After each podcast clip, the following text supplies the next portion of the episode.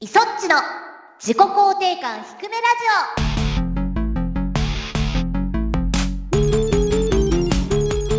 皆さん、ひくらじは声優の磯っちこと磯村智美です。ひくらじは構成担当のシモンこと橋本ゆうきです。自己肯定感は低いけど、ゲームが大好きな二人がお届けするラジオ番組。それが自己肯定感低めラジオ、通称、ひくらじです。 です。です。どっこいしょ、よいしょ無理や。やりテンション上げてくよ。いやー上げていきましょう上げていきましょあのねう。、はいよどうしたい。シモン氏がね、はい今週も寝不足っていうことで、はい。あと30分後には終わ りますか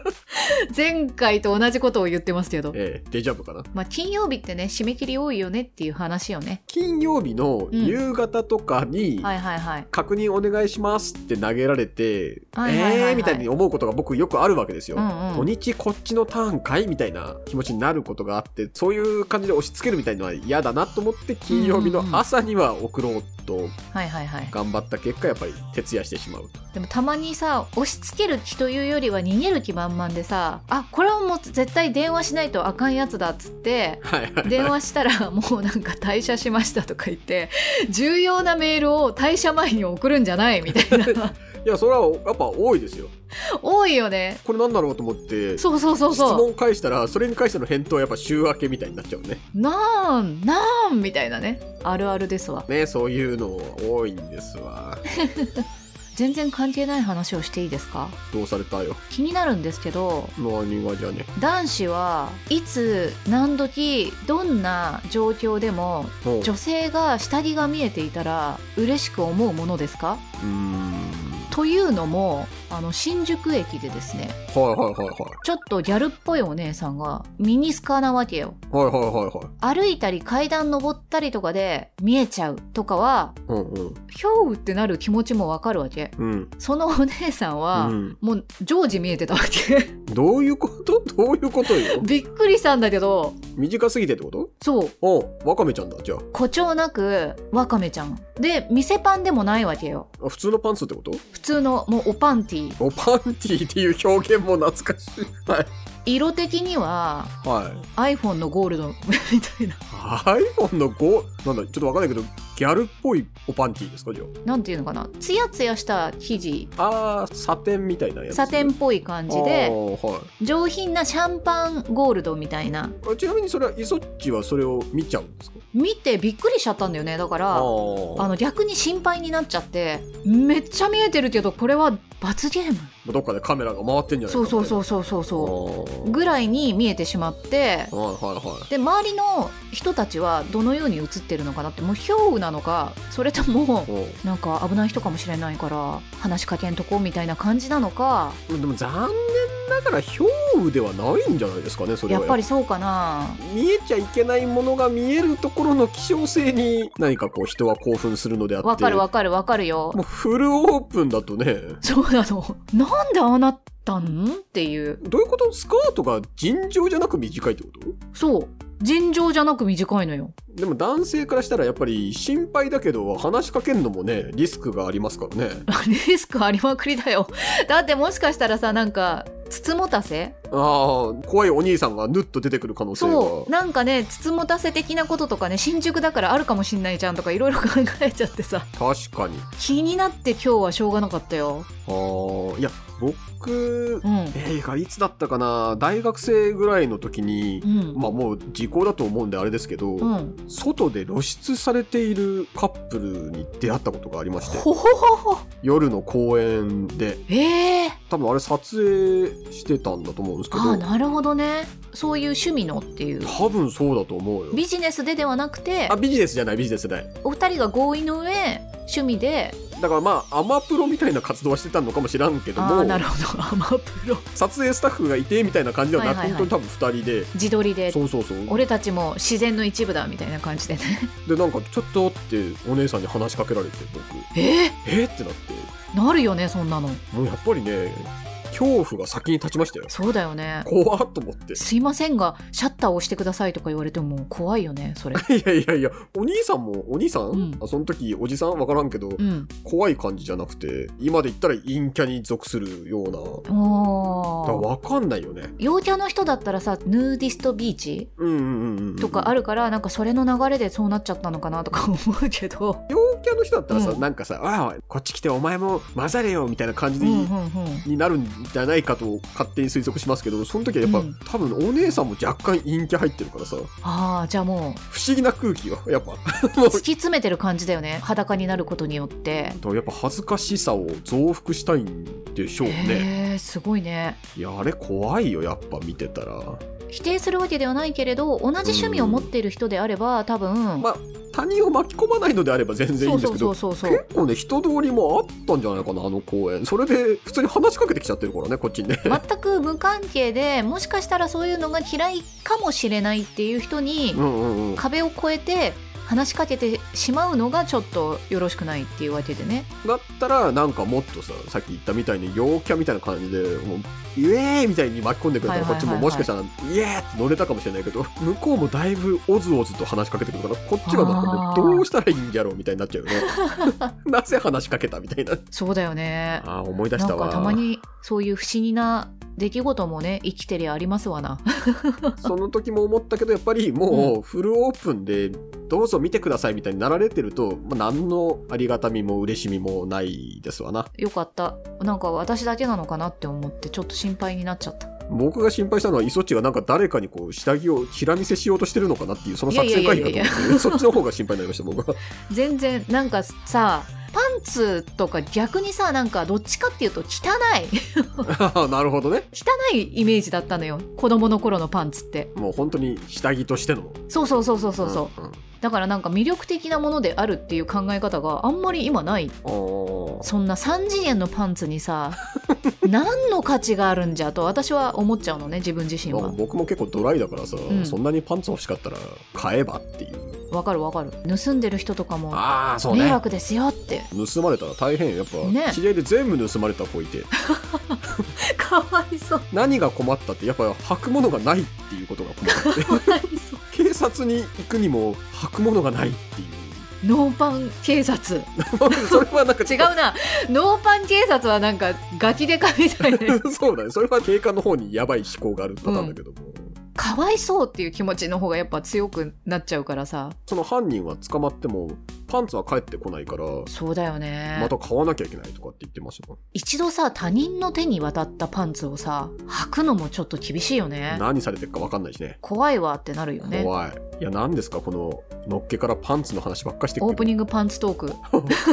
OP がオープニングパンツの役本割ですね当だじゃあ今度から OP の話をするっていう縛りをい作るやーもうこれおっぱいが次出てくるの話しかおっぱいの話しか来ないだろう絶対、やだよえー特にでもさ誰も喜ばないんだよねこの話がいやいや女性声優さんのちょっとしたエロトークはやっぱり皆さん食いつきがいいですからそうなのかなエロでもなかったじゃん今回はねエロじゃないから次回もうちょっとエロっぽい感じパンツのそんな楽しい話ないもんおかしいななんかよく見るけどな女性声優さんがちょっとエッチいことを言ってみたみたいな動画の切り抜はきいはいはいがはいすごい再生されてるみたいなの見ますけどねここ切り抜いていいですよオープニングパンツトーク特に何もなかったよね 切り抜くポイントがなかっ たらパンツ警察のところを切り抜いていただければいいんじゃない ですかノーパンノーパン警察ここ別にミニスカポリスみたいなやつだったら可愛いんだけどなミニスカポリスって言われたらやっぱり女性が思い浮かぶけど、うんうんノーパン警官っていうとこち亀に出てくるそういう感じだよねなんマッかチョな警官を思い浮かべちゃうねねねねよし終わりにしよ うここ終わりにしま行しきょまうしょう行きましょうそれでは始めていきましょうイソッチの自己肯定感低めラジオエゴ解放できませんこの番組は我々自身の提供で YouTube、Spotify よりお送りしています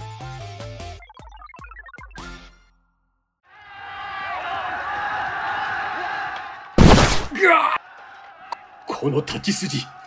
まさかお前は人斬りのひくラジ改めましてイソッチです指紋です落ち着きましたはいお便りを1通 目がパンツの話だったら笑えるねいやそれはもう恣意的だよねひくらじネームもっちさんからいただきましたありがとうございまあすりがとうございます。いそっちさんしもんさんひくらじはひくらじグラジはは。毎回楽しく拝聴させていただいてますシャープ67で体重管理の話が出ていましたが私も例に漏れず自粛期間で運動不足の日々が続いておりましたそこでいそっちさんもプレイされているリングフィットを購入しようかと考えましたがふと押し入れで眠っていた WeFit を引っ張り出しうんひとまずプレイしてみることにしました2018日ぶりですねとゲーム内のキャラに恨めしそうに言われ少しの罪悪感と多めの体重増の中フィットネスやミニゲームを開始最後の方は若干吐きそうになり運動不足と年齢を感じましたが久しぶりに楽しく運動ができました今後はリングフィットを購入するかイソッチさん待望のリングフィット2が出るまで Wii で頑張るか揺れております Wii フィット買ってなかったな私うんああ、本当 ?B ウフィットはうちにもありますよ。ィーフィットだとさあの板の上でやるんだよね確かあのイメージでうん。うん。リングフィットも最初すごい大変なんだろうなって思ってたのやるまでの準備みたいなのがはいはいはいはい。そしたらなんか思ったより全然その画面前じゃなくてもできるじゃんリングフィットだとうん。だからすごいびっくりしてさそこはなんかセンサーのレベルが上がってるのは感じたかもしれないな、リングフィットじゃなくてあれはボクシングするやつフィットボクシングみたいなやつだっけ名前忘れちゃそっうたそなうそうそう2が出てさしかもなんかアニメ化も決まっててさあそうなのアニメかそうなのアニメ化するんだって、あーまあ確かにねあのトレーナーの声を当ててる方皆さんね豪華なそこがストーリーに絡んでくるのかわからんいまいちピンとこないな あれなのかなあのアニメを見ながら一緒にトレーニングしていきましょうみたいなそれはあるかもねもしかしたらね、連動したメニューが出てくるとかはあるかもしれないねねうんそっちをやってみるのもありですよねフィットボクシングも割とあの小スペースでできるからうんうん良いよって勧められたんだようんへーリングヒットの方がさなんか足とか使うから効果あるのかなって思ってたら、うんあのフィットボクシングでも間違いなく痩せたっていう人がへーコンパクトにちょっとした時にやるんだったらスイッチの方がいいのかもしれないですよ10月に新しいスイッチも出ます よね急にスイッチ入ったなと思ったらそっち かまあ両方やった僕からしたらやっぱりうんスイッチ進化してるところが大きいなって思うんで、うんもしタイミングがよろしければ新型スイッチとリングフィット買ってみるのはいいんじゃないでしょうかいいんじゃないでしょうかじゃあ次行きましょう クーラジネームメレンゲさんからいただきましたありがとうございますはい磯地さん下さんひくらじはひくらじブラはジはいつもお二人の配信楽しませていただいてます、うんひくらじ内で話していた熊歌は杉田さんと中村さんの番組で見たことがありますおー確か水木奈々さんのゲスト会だったはずその回で杉田さんが神谷博さんがこのゲームが好きという話もしていました見た感想はなかなかシュールでした YouTube のコメントでも同じようなうん、のありましたよね、杉田さんがとかってそうもし杉田さんと中村さんとうん神谷さんがお好きなのであれば、3人でうんクラウドファンディングをやっていただければ すぐ達成するじゃないですかそっちも参加しなさいよクラウドファンディングの主催者側にいや私なんてもう底辺声優ですから いや人気声優様の中にとてもとても私買いますからちゃん とファンドする側に入 っちゃってバンドする側に磯地さんがねこのお三方とお声をかけていただいてクラウドファンディングしましょうよっていうのありだと思うんだけどなそうですかねああちょっと低のい熊歌を作ってる方がねうんうんうんあの頑張れ森川くんああはいはい森川さんなんですよそうなんだそうなのそうなのなるほど杉田さんが森川さんに「熊歌2作りましょうよ」文字通り頑張れ森川くんの流れですねこれ ねそう熊歌のなんかコンサートとかやってくれたら絶対 行くもんリアルなね熊のぬいぐるみを着たね歌手の方がはいはいはいまあなんかそういうビジュアルをイメージしてるね、だって「徹子の部屋」45周年さコンサートやんだよ今度あそうなの「ルールル」以外にさあるのかね曲 いやなんかちょっとディスりっぽい感じの言い方に聞こえた けどいやいやいやコンサートって何やるんだコンサートっていうにはさやっぱり曲をメインでおーそうだね聴かせてくれるもんだと思うからさ「ルールル」全部なのかなあの「ゲットワイルド」がさあのリミックス版だけで十何曲みたいな、ね、そうそうそうそうはいはだいからはいルールルのさうもう曲名すら知らないのかんいやわかんない申し訳ないないですけどはいはいルールルリミックスでずっと行くのかなわか多分だけどそのゲストの方が歌ったりするんじゃないのわかんないあーなるほどまさかルールルをいろんなバージョンでやれたら俺多分3回目から大爆笑する自信あるもんルールルジャマイカンバージョンとか出てくるわけでしょこれきついわ最初と最後絶対ルールルでそれはだって番組の構成もそうですかそらうねかそれはマストかなそれやはっマぱストでしょうけど中にさ、うんヒップホップルールルとかさカーモンベイビールールルみたいなやつとかさ それもう別の曲になっちゃってるからさそれはもうさミックスの領域超えちゃってんだよダパンプさんがいらっしゃってそうやって歌ったりとかさ USA をルールルで替え歌するだけでいいからねきっとね 話が達成しましたけどもね熊本人気なんですねっていうお話でございましたね知る人ぞ知るなんだよね、うんじゃあ次行きますか行きましょうひくらじネームうさぎさんからいただきましたありがとうございますありがとうございますいそっちさんしもんさんひくらじはひくらじひくらはじは毎週楽しく拝聴しております8月も終わり涼しい日が増えていよいよ秋到来という感じですね、うんそう秋が来てしまうんですよ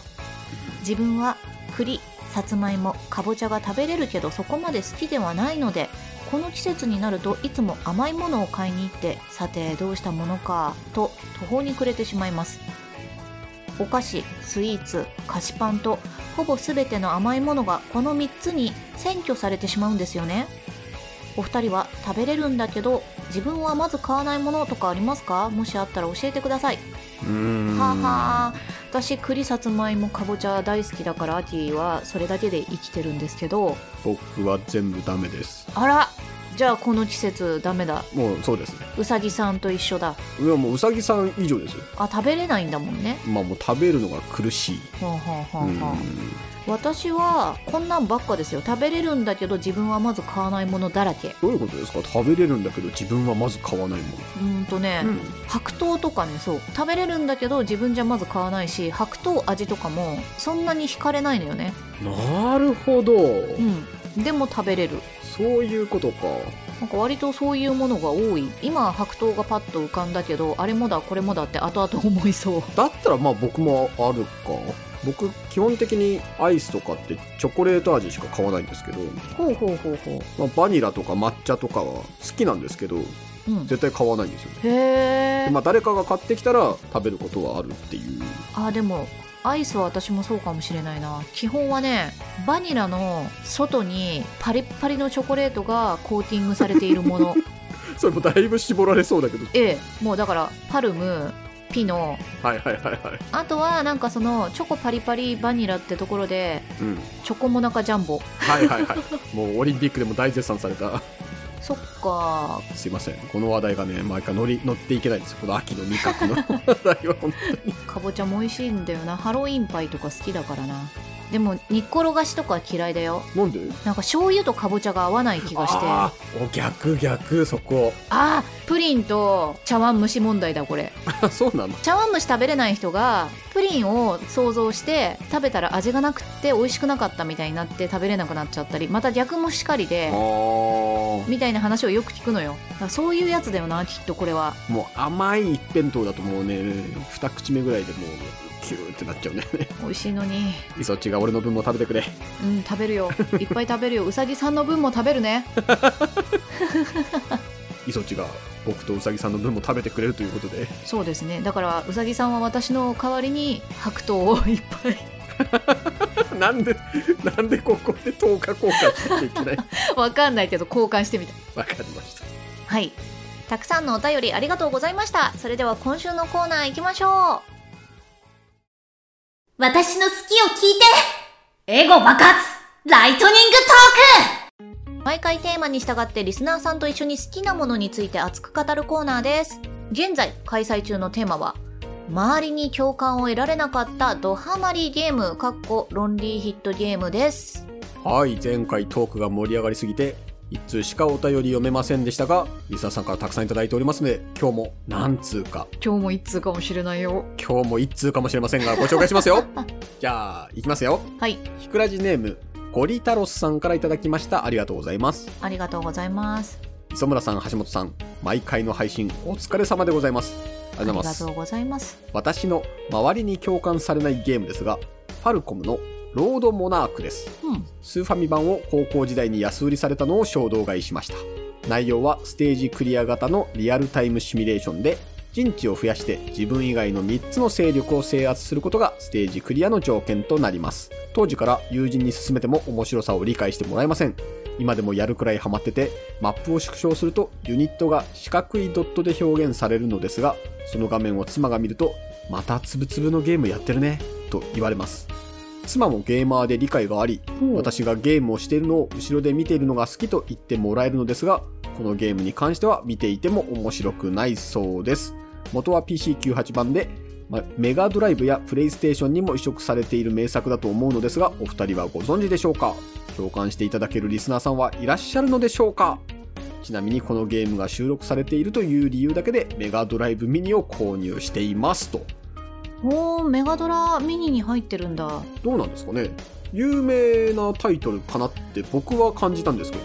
私ロードモナークはうん知らなくって、うんうんうんうん。ちょっと調べたら「ドラゴンスレイヤー」の系譜のシリーズって書いてあってドラゴンスレイヤーを知ってんのよ話が続いてんのかねどういう流れなんだろうな。でもさ「ドラゴンスレイヤー」も私なんかちょっとパッケージでいいなって思ったのが4でさ家族がこうドラゴンスレイヤーを使えるのはお兄ちゃんだけなんだけど あの主人公のお兄ちゃんだけなんだけどうん。お母さんはこれができてお父さんは力があってみたいなそれぞれのね。ペットはこれができるみたいなそれぞれのなんかこう特徴を生かして進んでいくゲームだったんだけれどさうんワンツースリーがなかったん ようん。なかった んよ。私が遊んでたゲーム機でなかったらああー、なるほど。私がなかったと判断してるだけでもしかしたらこう PC98 とかねはいはいはいはい。で先行して出てるのかもしれないんだけれどうんうん。陣地をさ制圧するみたいなゲームではなかったよドラゴンスレイヤーだからやっぱ世界観を継承してゲーム性は変わってるってことかね変わった僕もやっぱシミュレーションをそもそもねあんまりやらないからでも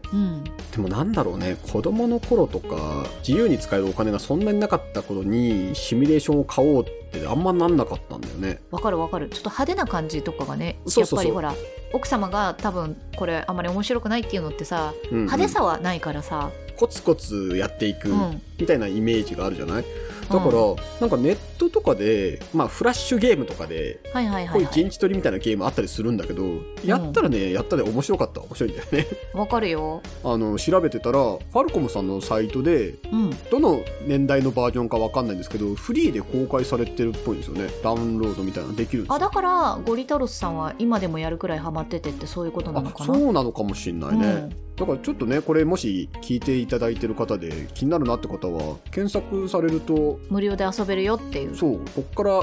新しいロードモナークファンつながりを増やしていくのはありなんじゃないかなって思っちゃいましたねああなるほどねなんか大人になるとねこういうゲーム楽しくなってくるところあるんじゃないかなって僕は思ってて 確かに好きな人は本当好きだからねこれ共感してくれるリスナーさんいらっしゃるんですかっていうのがあるからちょっともしね私も好きだよって人がいたらまたお便りいただきあたいですぜねひぜひうん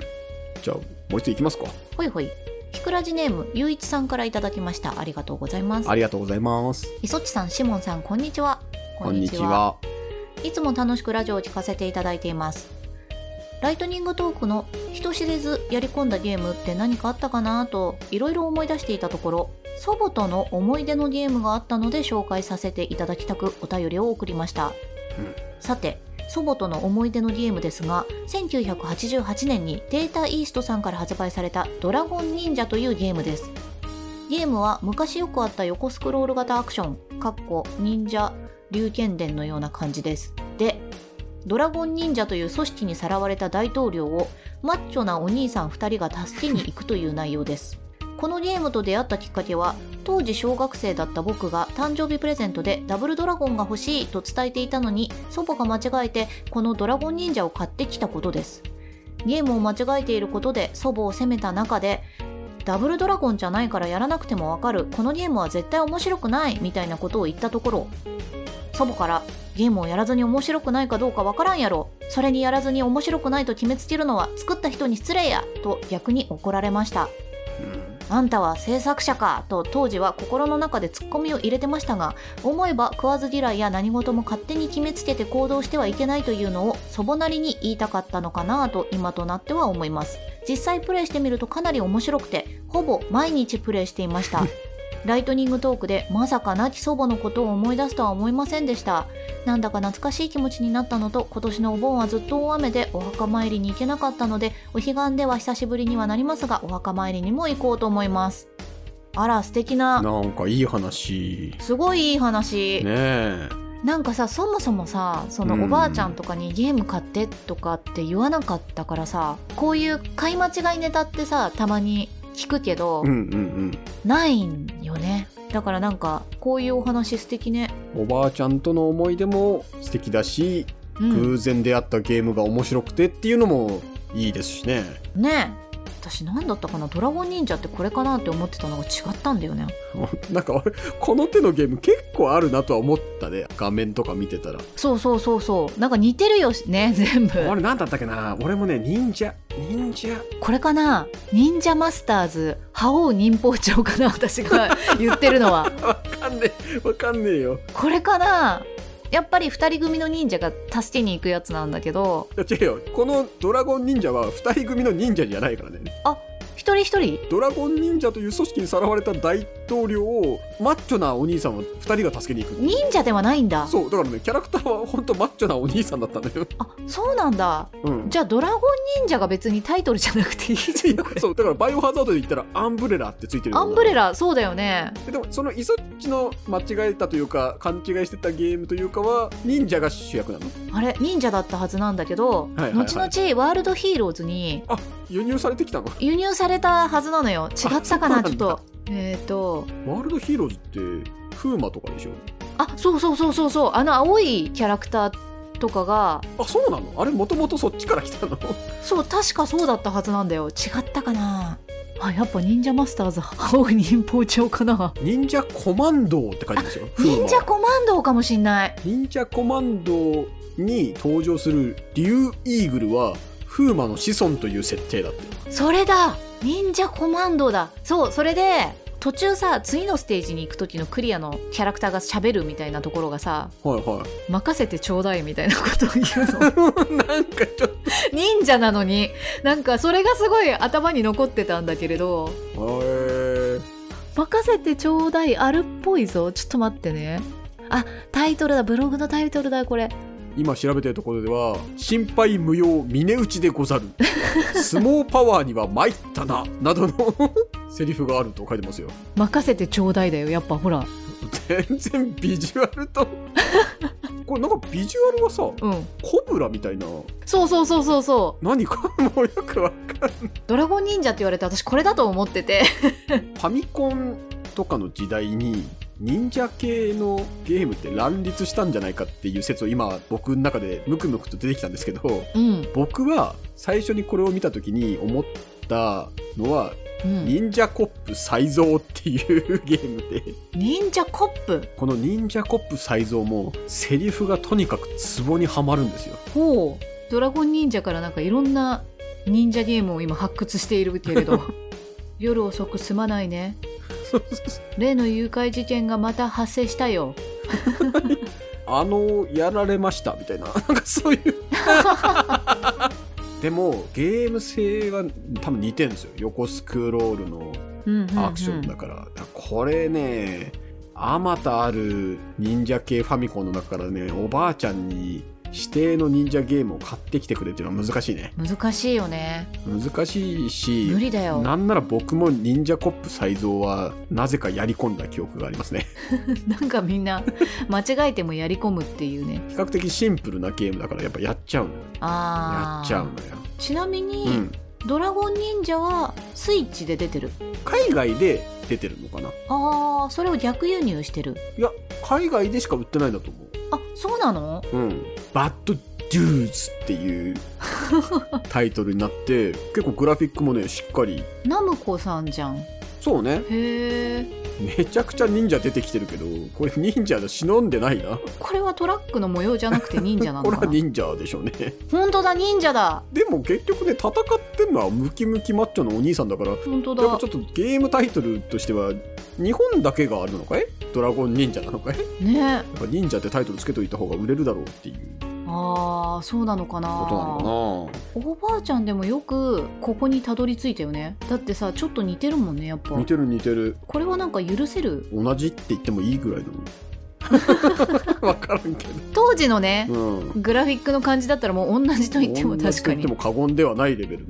のねああいやでもいいねなんか素敵な思い出だなと思ってしまいましたよこれうん引き続き周りに共感を得られなかったドハマりゲームの投稿をお待ちしています以上エコ爆発ライトニングトークでした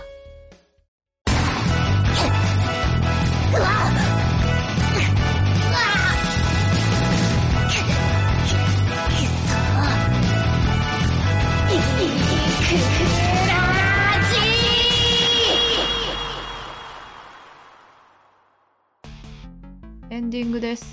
いやーすごいねゲームの話はやっぱり盛り上がりますななんだろうね自己肯定感がでも低い話を聞きたいっていう人はどんどん離れちゃうんじゃないこのラジオ 確かに自己肯定感低いエピソードも出していきますかそうですねあんまりでもやっぱうん皆さんからね自己肯定感低いエピソードを募集してもうそんなにそんなにかな最近まあそうですね皆さん安定期に入りましたねちょいちょいあるけどそんなにあることでもないのかなまあまあまあでもねパーソナリティたちは自己肯定感が低いっていうのはもう紛れもない事実ですから そうなんですよねまあありますよあ確かにねこの前の爆弾解除でも俺ちょっと下がったんだよあねりましたよねうん ちょっとそれはね時期が来たらまたお話できたらと思ってますけども公開してから そうね公開してからその裏話としてええ私の自己肯定感が地の底までいったお話をさせていただき たいああれはでもシモン氏だけの問題じゃないからーそうかなでもごめんもうダメだ俺の中 ではあ今は何のこっちゃですけどそのうちわかりますよということで番組各コーナーでは皆さんのお便りを募集していますひくらじの公式サイトか公式アプリからお気軽に投稿をお願いしますー募集しているテーマは質問感想自己肯定感ひくひくエピソードなど自由にお送りくださいふつおたチャレンジしてほしいことやアプリのアップデート要望などひくラジを広げる投稿をお待ちしています自己肯定感向上ミッションあの作品を探せ捜査情報と案件依頼どちらでも OK 思い出公開捜査我々に熱くプレゼンしてほしいお題を募集エゴ爆発ライトニングトーク現在開催中のテーマは周りに共感を得られなかったドハマりゲームですそれでは自己肯定感低めラジオ今週はここまでお相手は磯っちこと磯村智美とシモンこと橋本ゆうきでしたバイババイバーイ